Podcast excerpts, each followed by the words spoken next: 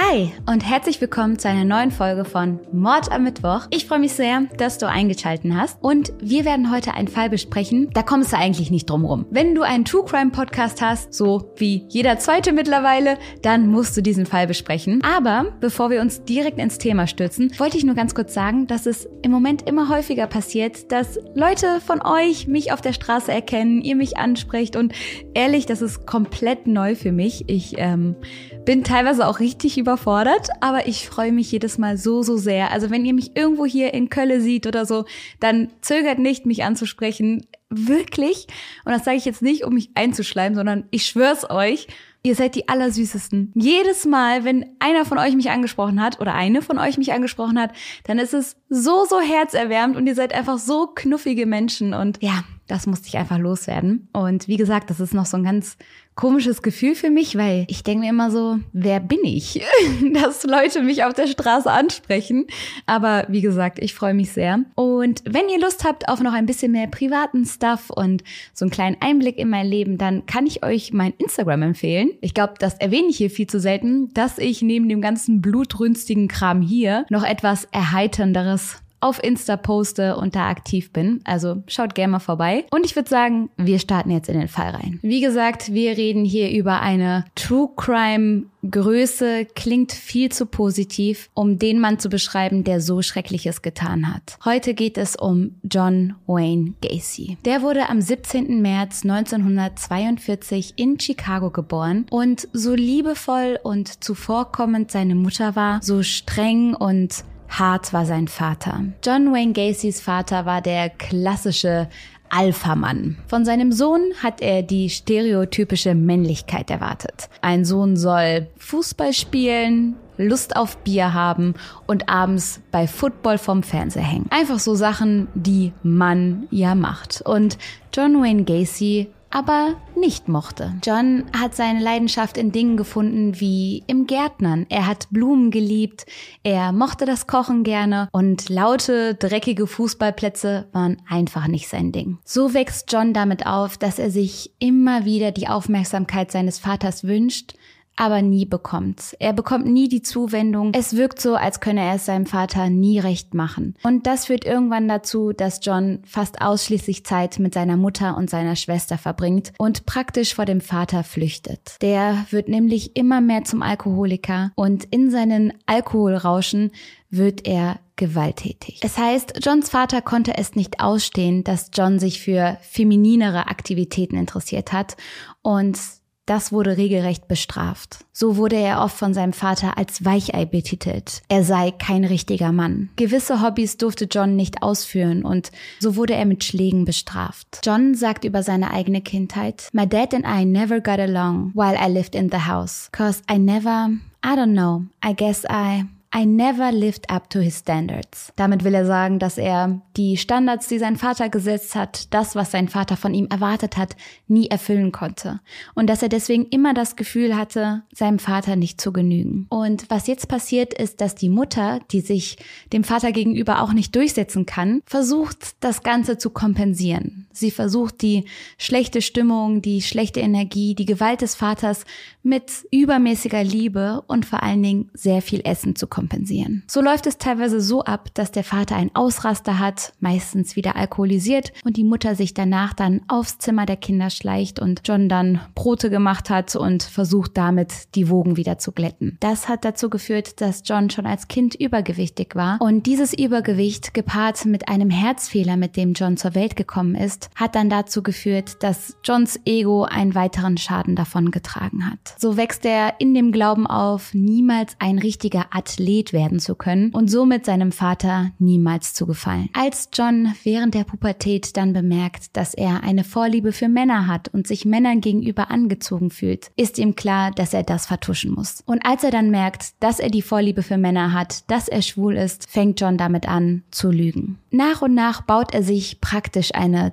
zweite Identität auf. Dazu später aber mehr. Das ist übrigens die eine Art, Johns mit seinen Wünschen umzugehen, sie einfach zu unterdrücken und nach außen hin etwas anderes zu repräsentieren. Und dann gibt es noch ein zweites Ventil, etwas, wo er sich seinen Wünschen ein bisschen annähert. So legt er sich zum Beispiel einmal in Las Vegas in einem Leichenschauhaus neben eine männliche Leiche und hat da mit dieser Leiche wohl einen für ihn schönen Moment. Und das sind dann so Kleinigkeiten, in denen er seine Wünsche ein kleines bisschen ausleben mag und kann, weil er dort unbeobachtet ist. Aber wie gesagt, vor allen Dingen ist John nun damit beschäftigt, alles zu verdrängen, sich eine komplett gekünstelte Identität aufzubauen und das macht er, indem er sich zum Beispiel in die Arbeit stützt. Für John ist klar, ich will erfolgreich werden, ich will ein amerikanischer Geschäftsmann wie aus dem Buche werden und deswegen schiebt er Überstunden und arbeitet sich Stück für Stück hoch. Dabei hat er teilweise mehrere Jobs gleichzeitig, arbeitet Überstunden und holt sich auch ein klein bisschen was von der Macht, die sein Vater ihm ja von kleinst auf genommen hat, wieder zurück. Denn er hat da eine leitende Position, er hat was zu sagen, er hat was mitzubestimmen und geht ganz in der Rolle des Geschäftsmannes auf. So tritt er zum Beispiel bei den JCs ein. Das ist eine Wohltätigkeitsorganisation zur Förderung von jungen Erwachsenen das mag er nämlich auch gerne in der Nähe von jungen Erwachsenen sein. Und da arbeitet er sich so weit hoch, bis er dort eine leitende Position hat. Irgendwann hat er dann den Status des Vizepräsidenten in dieser Organisation und ist bei allen beliebt. Nach außen hin scheint das Glück in 1964 dann perfekt, als John auch noch heiratet. Und zwar seine erste Frau, Marlin. Gemeinsam ziehen die beiden dann nach Waterloo, Iowa wo sie die zwei Kentucky Fried Chicken Filialen seines nun Schwiegervaters führen. Das Paar bekommt dann auch zwei Kinder und in diesem Jahrzehnt, so in dieser Zeit, hat John dann zum ersten Mal das Gefühl, von seinem Vater langsam akzeptiert und ernst genommen zu werden. So sagt Karen, Johns Schwester zu dieser Zeit. John hatte das Gefühl, Dads Erwartungen nie erfüllt zu haben. Es ging bis ins Erwachsenenalter bis er dann heiratete und einen Sohn und eine Tochter bekam. Also dieses gutbürgerliche, heterosexuelle Leben war für den Vater dann gut genug und John hat endlich seine Anerkennung zu spüren bekommen. Jedoch ist es ja mit Wünschen und Bedürfnissen, die man unterdrückt, häufig so, dass das nur eine gewisse Zeit lang gut geht. Man kann dem inneren Drang nicht ewig standhalten. Und ich habe euch vorhin ja schon von diesem Ventil erzählt, welches John sich da genehmigt hat von Zeit zu Zeit und mit Hilfe dessen er seine Wünsche dann doch hier und da ausgelebt hat. So wird die Zeit nach und nach für John immer unglücklicher. Er ist unzufrieden in der Ehe und hat auch immer wieder Streit mit seinem Schwiegervater. Das Verhältnis soll unglaublich schlecht gewesen sein. Und dann kommt es dazu, dass John im Jahre 1968 den 15-jährigen Sohn eines JC-Mitglieds, also von dieser Organisation, von der ich erzählt habe, sexuell missbraucht. Er soll ihn zu verschiedenen sexuellen Handlungen genötigt haben und nach diesem Überfall rennt der kleine 15-Jährige sofort zu seinen Eltern, erzählt denen alles und der Fall landet vor Gericht. John werden hier mehrere Straftaten vorgeworfen. Er soll einen anderen 16-jährigen Jungen mit einem Messer bedroht, angegriffen und mit Handschellen gefesselt haben. Erst als der Junge das Bewusstsein verliert, habe er ihn wieder laufen lassen. Außerdem soll er einen weiteren Minderjährigen zum Oralsex genötigt haben. Als das Opfer ihn anzeigen wollte, habe Gacy ihm kurzerhand mit einem Schläger auf den Hals geschlagen. Das Urteil lautet zehn Jahre für Sodomie. Sodomie ist hier übrigens ein diskriminierender und sehr, sehr veralteter Begriff, um homosexuelle Handlungen zu beschreiben, also den homosexuellen Geschlechtsverkehr. Und Sodomie ist jetzt ein Begriff, den man zum Beispiel benutzt, um den Geschlechtsverkehr zwischen Mensch und Tier zu beschreiben. Nur damit euch klar wird, wie Homosexualität vor Gericht gesehen wurde, wie das gleichgesetzt wurde, dass es mit Sex mit Tieren praktisch gleichgesetzt wurde. Auch interessant finde ich hierbei, dass der Hauptanklagepunkt nicht war, dass er den Kindern so Schreckliches angetan hat, sondern dass es sich hier auf den homosexuellen Sexakt bezogen hat. Als wäre das das Problem an der Sache gewesen. Sexakt? Sagt man das so? Ich finde, das klang jetzt so wie so, keine Ahnung, man in der Grundschule darüber geredet hat, wenn man das Wort noch nicht in den Mund nehmen wollte. Naja, Ich gebe mein Bestes, Leute.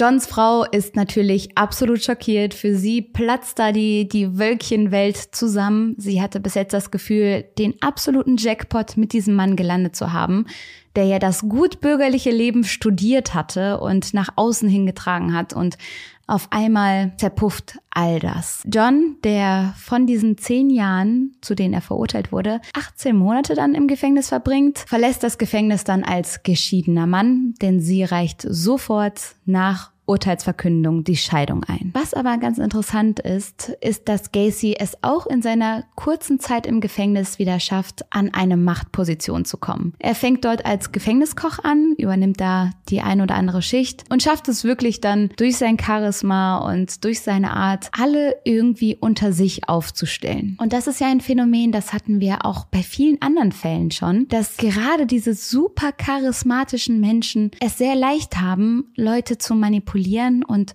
für ihre Zwecke zu benutzen. So ist Gacy dann ab dem 18. Juni 1970 wegen aktiver Beteiligung, Gemeinschaftsarbeit und gutem Benehmen wieder ein freier Mann. Es heißt, er habe während seines Gefängnisaufenthalts die ganze Zeit mit seiner Sexualität zu kämpfen gehabt, habe versucht, sich einzureden, das Ganze sei nur eine Art Phase, eine Psychose und er habe sich jetzt wieder organisiert. Also er sei jetzt wieder geheilt und ready für die Gesellschaft. Und so verlässt er das Gefängnis und zieht nach Illinois. Ja, natürlich nach Illinois, weil, wie wir letzte Mal schon festgestellt haben, fast all unsere Fälle irgendwo aus solchen Ecken kommen. John hat das Gefängnis auch mit einem ganz konkreten Plan verlassen. Er will nämlich wieder komplett durchstarten. Er will es allen beweisen. Das Ganze war jetzt hier nur eine kleine Pause, die er gemacht hat. Und von nun an soll es richtig losgehen. Er bezieht zunächst ein Haus in einem Arbeiterviertel der unteren Mittelschicht und fängt wieder an zu ackern. 1971 gründet er dann sein eigenes Unternehmen. Er schafft es auch, innerhalb kürzester Zeit in seinem Viertel sehr, sehr beliebt zu sein und macht sich als Bauunternehmer einen Namen. Er genießt einen exzellenten Ruf im Viertel und lernt dann bald schon Carol kennen. Die beiden werden dann auch sehr schnell ein Paar und heiraten dann auch. Vor der Eheschließung offenbart John Carol gegenüber aber seine homosexuellen Tendenzen und erklärt ihr, sie habe nichts zu befürchten, er sei nicht homosexuell, sondern bisexuell. Das stört die Carol nicht. Die weiß ja nichts von den Straftaten Johns. Sie weiß eben nur, dass er wohl bisexuell ist und sie denkt sich so, okay. Und die beiden heiraten dann in 1972. Doch hält auch diese Ehe nicht besonders lang. John schenkt seiner Frau keinerlei Aufmerksamkeit. Weder warme Worte, noch eine schöne Konversation,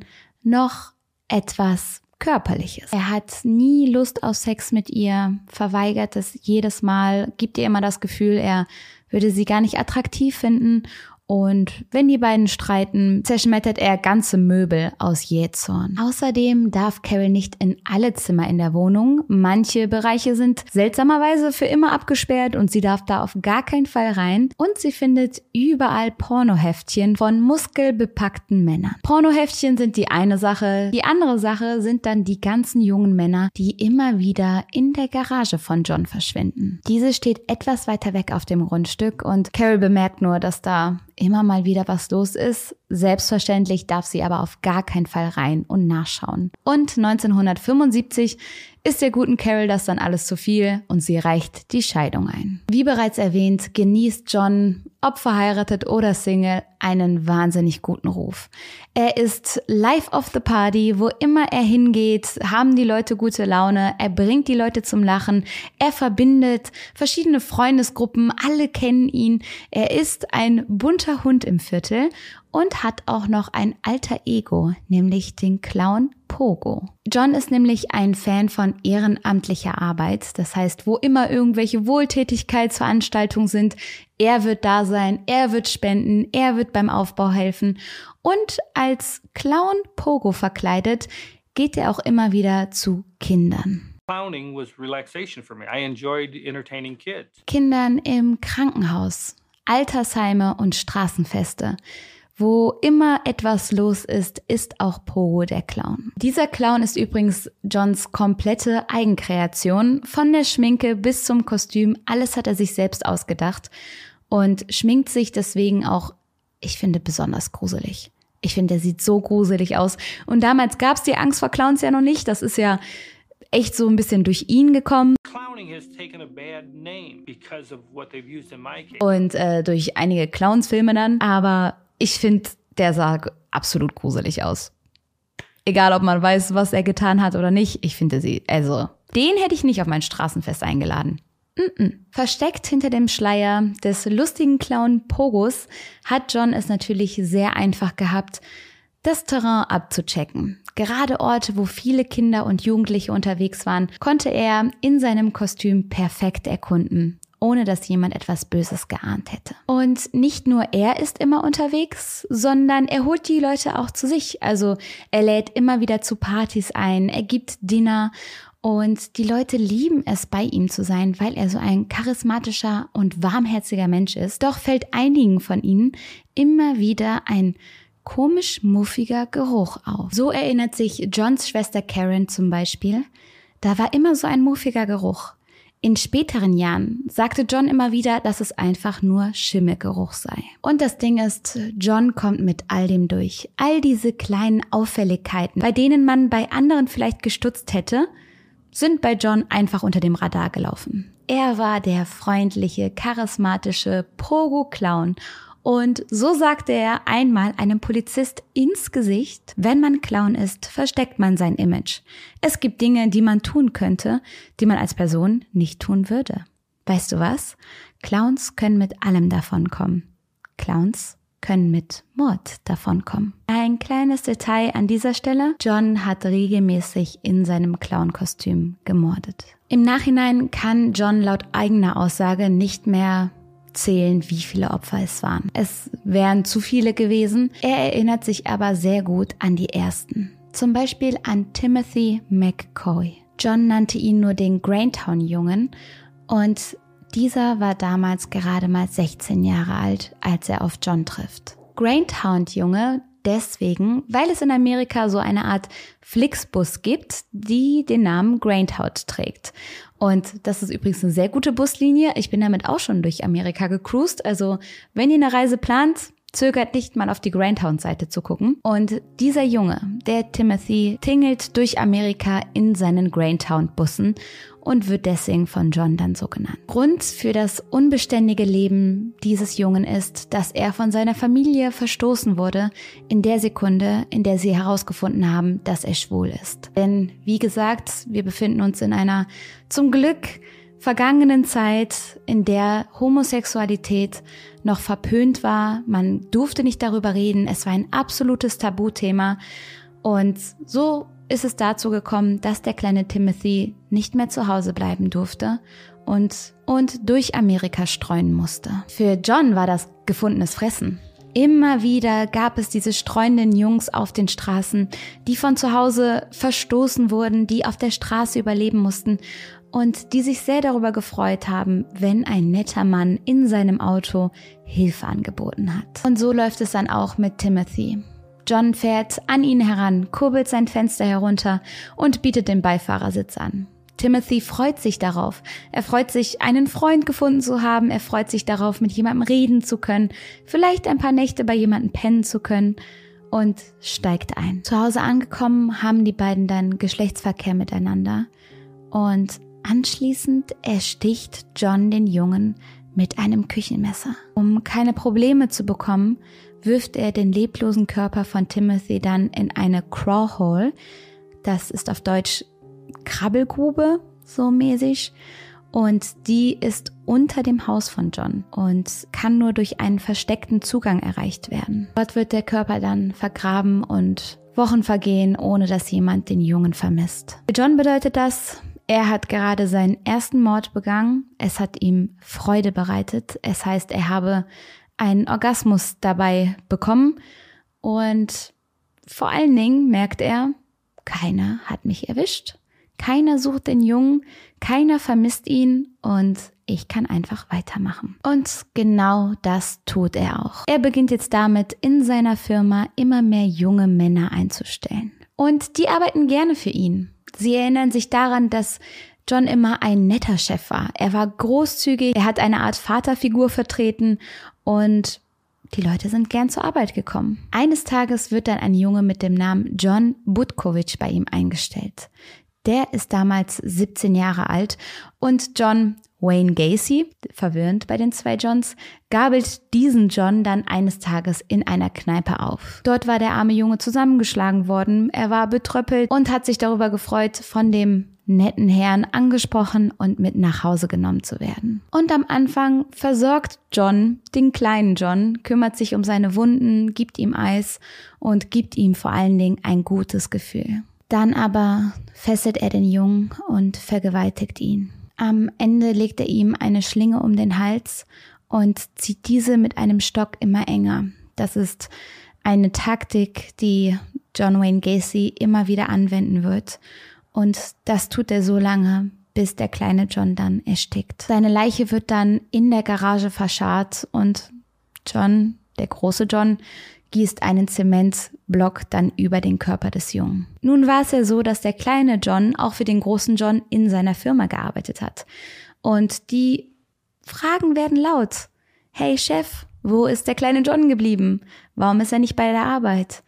John Wayne Gacy antwortet nur, pff, keine Ahnung, der hat aus dem Nichts gekündigt und seitdem habe ich nichts von ihm gehört. Die Polizei geht hier von einem Ausreißer aus und keiner hinterfragt es. Es werden keine weiteren Fragen gestellt und John Wayne Gacy hat wieder einmal gewonnen. Als nächstes möchte ich ein bisschen das Vorgehen von John mit euch beleuchten, denn er hat einige Motive, die sich immer wiederholen. So zum Beispiel das Aussehen seiner Opfer. Die waren meistens blond, schmächtig und sehr jung. Es waren vor allen Dingen Jungs, die super lieb waren, die vielleicht eher ein kleines bisschen naiv waren, vielleicht etwas gutgläubig, bei denen er das Gefühl hatte, die vertrauen mir auf jeden Fall. Das Einzige, was für ihn wirklich wichtig war bei der Opferauswahl, war der Aspekt, wie leicht es werden würde, die Jungs mit nach Hause zu nehmen? War es jemand, der schnell auf Angebote eingeht? Jemand, den man schnell überzeugen konnte? Jemanden, den man einfach mal in sein Auto lotsen und wegfahren konnte? Wenn ja, dann war es das gefundene Fressen für John Wayne Gacy. Die Opfer an sich hat er sich aber aus einem Impuls heraus ausgesucht. Es konnte praktisch jeden treffen. Jeden, der gutgläubig und lieb und schmächtig genug war. Oft hat er seine Opfer mit demselben Motiv geködert. Er hat ihnen einen Job angeboten. Hey, brauchst du nicht noch einen Sommerjob? Komm, ich bin hier Bauunternehmer, alle lieben mich, ich habe so einen guten Ruf und du kriegst hier einen Sommerjob. Sechs Wochen, kriegst das Geld bar auf die Hand, muss ja keiner mitbekommen. Und ey, du kannst auch bei mir pennen, gar kein Problem. Wenn du weiter weg wohnst, du musst heute Abend nicht nach Hause fahren. Schlaf doch bei mir auf der Couch, dann kannst du morgen wieder auf der Baustelle weitermachen hatten die Jungs dann einmal eingewilligt, bei ihm zu übernachten. Dann gab es Alkohol, es gab Marihuana und John versuchte, sie zum Sex zu überreden. Wenn das funktioniert hat, dann hatten sie meistens Oralverkehr und wenn es nicht funktioniert hat, dann hat John auf die Clownsnummer gesetzt. Das bedeutet, John hat Bilder von Pogo gezeigt. Er packt seine Clownskiste aus, zeigt seine Auftritte, zeigt sein Kostüm und irgendwann demonstriert er einen Zaubertrick. Diesen Zaubertrick hat er wirklich bei den allermeisten Opfern angewendet und der ist so gruselig, denn John zieht sich Handschellen an und beweist, wie er sich ganz alleine aus diesen Handschellen wieder befreien kann. Hat er es einmal geschafft, hält er die Hände in die Luft, zeigt seine Knöchel, die jetzt wieder frei liegen und sagt dann, hier, jetzt versuchst du doch mal. Und die Jungs legen die Handschellen an und kommen nicht heraus. John fängt dann oft an zu lachen und sagt dann dem nun gefesselten Jungen, der ihm gegenüber sitzt, Tja, um da rauszukommen, brauchst du den Schlüssel. Das ist der Trick. Und nun, da die Jungs gefangen waren, konnte er mit ihnen machen, was er wollte. Dabei hat er seine Opfer meistens gar nicht wie Menschen gesehen. So redet er zum Beispiel einmal über männliche Prostituierte. Du hast sie für eine Stunde gekauft. Du hast sie für zwei Stunden gekauft. Du hast ihren Körper gekauft. Für mich sind sie keine menschlichen Wesen. Wenn du etwas kaufst und mit nach Hause nimmst, dann kannst du es kaputt machen, weil du dafür bezahlt hast. Er quält und missbraucht seine Opfer brutalst, bevor er sie umbringt. Dabei nennt er sich selbst nicht mehr John, sondern Jack oder Pogo. Und das Ende verläuft meistens gleich, denn nachdem er die Jungs vergewaltigt hat, kündigt er seinen letzten Zaubertrick an und dann macht er seinen berühmten Knoten und zieht diesen dann wie immer mit dem Stock fest. Und da die meisten der Opfer von der Polizei als Ausreißer verbucht werden und keiner richtig nach ihnen sucht, kann John ungehindert weitermachen. Immer und immer weiter. Eine Gay Rights Aktivistin mit dem Namen Martha Ford sagt zu dem Thema, damals schauten die Leute auf schwule Jugendliche herab.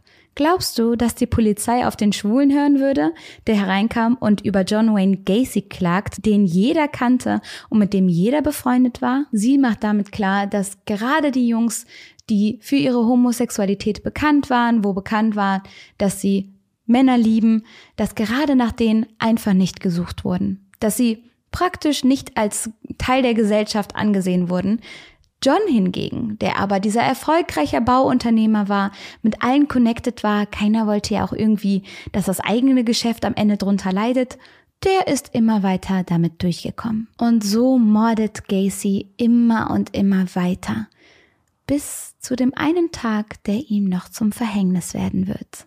Es ist der 11. Dezember 1978. Rob Peast ist ein 15-jähriger Junge, der sich in einer Apotheke etwas Geld dazu verdient. Er ist beliebt, er ist freundlich, er arbeitet gerne mit seinen Mitarbeitern zusammen und gerade mit einer der Mitarbeiterinnen, mit einer gewissen Kim Byers, die auch 15 Jahre alt ist, versteht er sich besonders gut. Es ist, wie gesagt, der 11. Dezember und ein kalter Tag und an diesem Tag macht Rob den ultimativen Move 9000, denn er gibt der Kim, die heute die Kasse macht und dort friert, seine Jacke zum Wärmen. Diese Jacke trägt Kim dann den ganzen Tag bis spät in den Abend herein.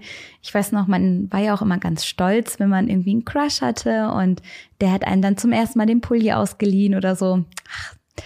Ach, was ist Liebe schön, oder? Und äh, Kim trägt voller Stolz seine Jacke von Rob und steckt beiläufig dann irgendwann einen kleinen Zettel in die Tasche.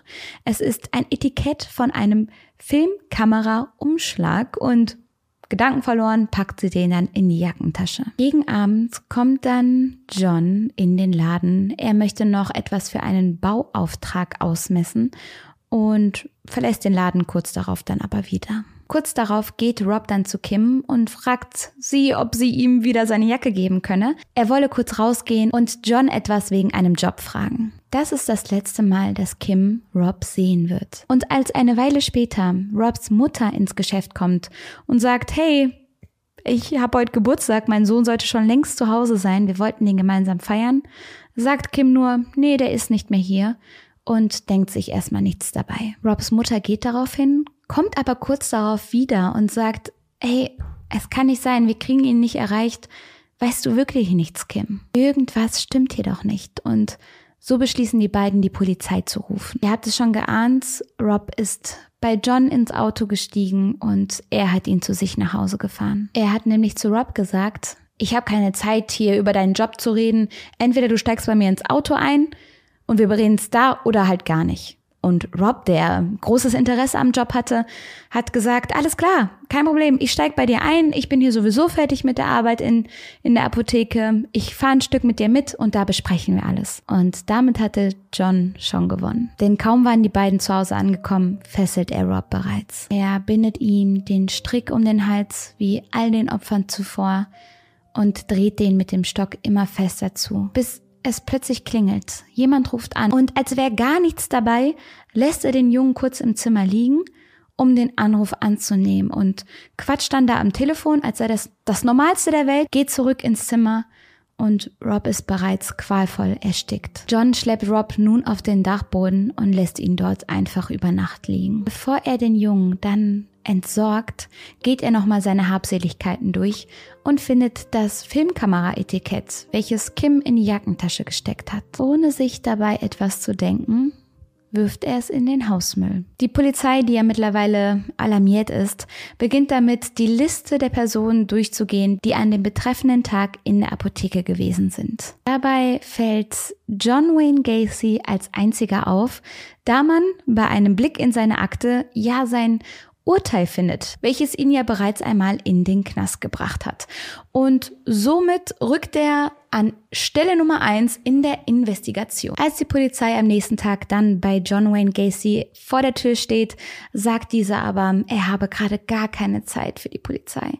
Er würde einen Familientod durchmachen und müsse so viel organisieren und er könne sich jetzt nicht mit, mit sowas Kleinem beschäftigen. Er würde aber versichern, so schnell es geht, aufs Revier zu kommen, um Fragen zu beantworten, verschwindet dann aber erstmal den ganzen Tag lang. Nachts um drei kommt er schlammverkrustet aufs Revier, um mit den führenden Beamten zu sprechen. Der ist natürlich nachts um drei nicht mehr da, der Mann muss auch mal schlafen und John verspricht, am nächsten Tag wiederzukommen. Gesagt, getan. Sieben Stunden später, gegen 10 Uhr morgens, steht John wieder auf der Matte des Polizeireviers und bei der Befragung tut er erstmal so, als habe er Rob Peast noch nie gesehen. Als die Polizei dann fragt, ob man vielleicht mal bei John ins Haus gehen könnte, antwortet er mit einem bestimmten Nein. Einfach so, nein, auf gar keinen Fall. Und das ist der Punkt, an dem die Polizei sich denkt, alles klar, was hast du zu verstecken? Sie besorgen sich also einen Suchbefehl und finden schon kurz darauf die Krabbelgrube. Jedoch keine Anzeichen von Rob. Allerdings findet man etliche Ausweise, Anziehsachen und Gegenstände, die hundertprozentig nicht zu John Wayne Gacy gehören, sondern anderen Männern. Das Einzige, was die Polizei findet, was auf Rob schließen lässt, ist ein Etikett von einer Filmkamera, welches man dann im Müll findet. Und ich weiß nicht, bei sowas denke ich manchmal, ob da nicht vielleicht eine höhere Macht geholfen hat, weil wie krass ist es, dass dieses kleine, unbedeutende Etikett jetzt dazu führt, dass man John Wayne Gacy für den Mörder von Rob hält. Dieses kleine Detail, etwas, wobei sich Kim nichts gedacht hat, als sie es in ihre Jackentasche gesteckt hat und was jetzt, jetzt nehme ich es natürlich ein bisschen voraus, aber was jetzt den Fall lösen wird. Bei sowas denke ich manchmal schon, vielleicht hat da irgendwo ein kleines Engelchen mitgeholfen. Das Etikett führt dann dazu, dass die Polizei sich die ganze Geschichte von John mal ein bisschen genauer anguckt und sie finden sehr schnell heraus, dass er nicht nur Kontakt zu Rob, sondern auch zu vielen anderen als vermisst gemeldeten Jungen gehabt hat. So wird schon bald der Auftrag erteilt, John Wayne Gacy 24-7 zu beschatten. Die Polizei versteckt das auch nicht. Sie beschatten ihn ganz offensichtlich in der Hoffnung, dass sich der Druck bei Gacy allmählich erhöht. Das Ganze geht aber nach hinten los, auch wenn John am Anfang etwas nervös gewirkt hat, so genießt er die Aufmerksamkeit bald schon. Er hat das Gefühl, ach, die wollen mich alle beobachten. Die sind alle hier vor meinem Haus. Ich bin so ein Star. Und das war natürlich nicht das, was die Polizei damit bezwecken wollte. Casey nimmt die sogar noch ziemlich hops. Einmal sind wieder Beamte vor seinem Haus und dann sagt er, hey, kommt doch rein, kommt doch zum Essen, ich habe lecker gekocht und die Polizisten sind natürlich total verwirrt und gehen dann wirklich rein und lassen sich dann von John, wie er es immer getan hat, hier bedienen und bekochen. Und selbst in dieser Situation versucht er noch, seinen Ruf zu wahren und den tollen Gastgeber zu spielen. Jedoch kommt das für die Polizei gerade recht, denn die hatten ja schon einmal den Durchsuchungsbefehl, haben da nichts gefunden, nur das Etikett, und jetzt lädt er sie freiwillig in sein Haus ein. Genial ist das denn? Und kaum sind die Polizisten im Haus, fällt ihnen dann auch ein Geruch auf. Ein Geruch, den sie beim ersten Mal gar nicht so penetrant gerochen haben. Es ist der Geruch von verwesendem Fleisch. Diese Erkenntnis dieses neue Beweismittel, welches da als Duftwolke im Raum schwebt, gepaart mit dem Etikett, was sie gefunden haben, ermöglicht ihnen nun, einen zweiten Durchsuchungsbefehl zu ergattern. Und diesmal dreht die Polizei jeden Stein um. Sie sagen sich, das ist wahrscheinlich unsere letzte Chance, diesen Mann hier unter die Lupe zu nehmen. Diese Chance nutzen wir bis zum Schluss. Und so findet die Polizei dann 29 Leichen verteilt auf dem Grundstück von John Wayne Gacy. Der Grube unterm Haus, in Zementblöcken im Garten vergraben oder in der Garage. Überall liegen Körper. Einige Opfer musste er in den Fluss der Nachbarschaft werfen, weil er auf seinem Grundstück schon keinen Platz mehr hatte. Man kann ihm mindestens 33 Morde nachweisen, so auch den von Rob Peast. John wird natürlich sofort verhaftet und über 60 Stunden lang verhört und dabei wird klar, dass er das alles genießt. So sagt er zum Beispiel, Nobody else had the guts to pull off what I pulled off. Also niemand sonst außer mir hätte die Eier, das zu tun, was ich getan habe als hätte er gerade den Nobelpreis gewonnen. Am Anfang gerät er in einen richtigen Rausch. Er plustert sich auf, er schmückt sich mit seinen Taten und erzählt in allen Einzelheiten, was er getan hat. Später einmal wird er übrigens sagen, dass er unschuldig sei oder oder maximal mitschuldig, aber all das wäre gar nicht auf seinem Mist gewachsen. Das ignorieren wir hier aber einfach mal, weil das ist ja Blödsinn. Auf jeden Fall zu Beginn findet er es richtig cool, im Rampenlicht zu stehen und detailliert zu beschreiben, wie er seine Opfer getötet hat. So scherzt er einmal während der Verhandlung, das Einzige, was man ihm vorwerfen könne, wäre, dass er einen Friedhof ohne Lizenz geführt habe. Außerdem habe er so eine schwere Kindheit gehabt und äh, außer, er ist auch noch äh, unzurechnungsfähig. Hm, das fällt ihm dann auch noch ein, dass er ähm, ein neurotischer Psychopath ist, dass er eine Persönlichkeitsstörung hat, er sei auch schizophren und verrückt und habe psychotische Episoden. Das sind natürlich alles Dinge, die fallen ihm später vor Gericht erst ein. Die hat er nie vorher erwähnt, aber als er dann merkt, hier geht's mir bald an den Kragen, plötzlich fallen ihm da ganz viele lustige Sachen ein. Ein Psychiater sagt später, und so waren all diese Leichen, die er in den Keller legte, so als würde er selbst von seinem Vater begraben werden. Damit will er sagen, dass John Wayne Gacy in seinen Taten eigentlich sein Kindheitstrauma verarbeitet hat und sich so ein bisschen in die Position seines Vaters gestellt hat. Er war jetzt derjenige, der Macht über einen jungen Mann hatte, über ein Kind hatte. Teilweise waren seine Opfer ja gerade mal 15 Jahre alt. Und dass John Wayne Gacy sich diese Macht, die er als Kind nie haben konnte, weil sein Vater so schrecklich zu ihm war, sich dadurch zurückholen wollte. Doch das Gericht lässt sich davon nicht beeindrucken. Die sagen, ey, okay, tut uns leid, dass du eine schwere Kindheit hattest, aber du bist auf jeden Fall zurechnungsfähig. So wie du dich am Anfang mit deinen Taten gebrüstet hast, war uns allen sehr klar, dass es durchdacht war, dass dir klar war, was du da tust und die Jury braucht so nur zwei Stunden, um sich auf ein Urteil zu einigen, nämlich, dass John Wayne Gacy schuldig ist. Und nicht nur das, er wird zum Tode verurteilt und am 19. Mai 1994 hingerichtet. John Wayne Gacys letzte Worte waren Kiss my ass. Auf einem Tonband kann man ihn noch sagen hören, I got news for you. I killed 33 times. You're only gonna kill me once. Gacy outsmarted them again. Also, ich habe Neuigkeiten für euch. Ich habe 33 Mal getötet.